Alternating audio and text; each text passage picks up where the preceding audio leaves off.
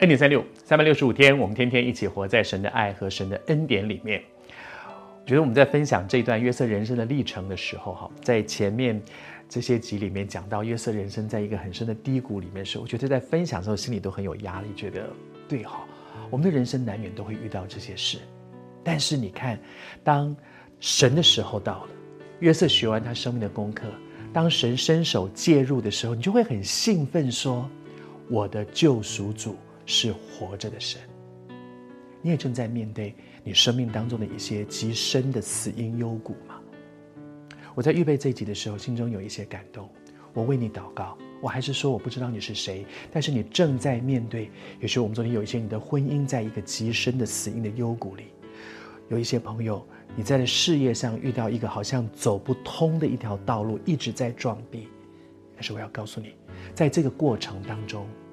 神操练你的信心，神带你学习很多宝贵生命的功课。时候到了，到天一亮，耶和华必帮助。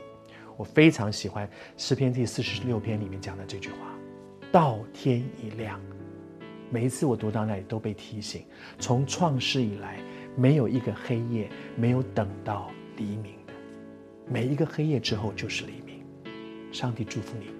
时候到了，你会看见神荣耀的工作。而接下来呢，在接下来的过程里面，我们昨天在讲说，法老和那些他的臣仆凭什么说这个犯人讲的？因为这个事情现在还没有办法印证嘛。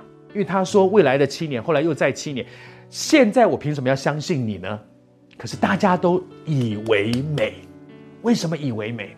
后面法老说了一句话，法老说：像这样的人，他们说，哎。像这样的一个人呢、什么样的人呢？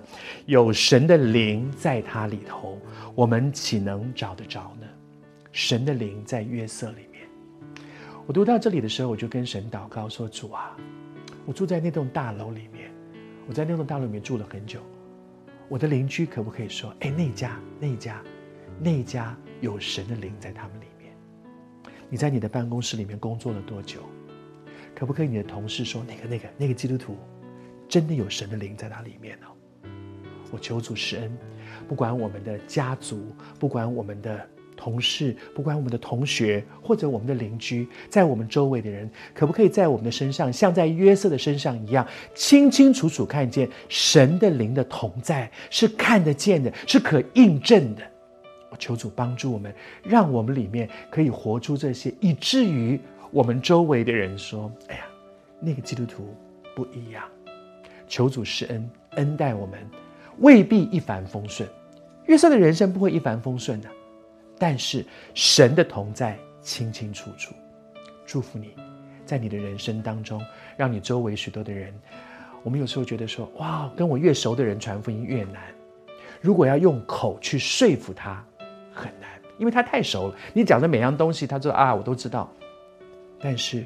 如果神的同在是能够显明在我的生命里面的，向你周围的人传福音，不难。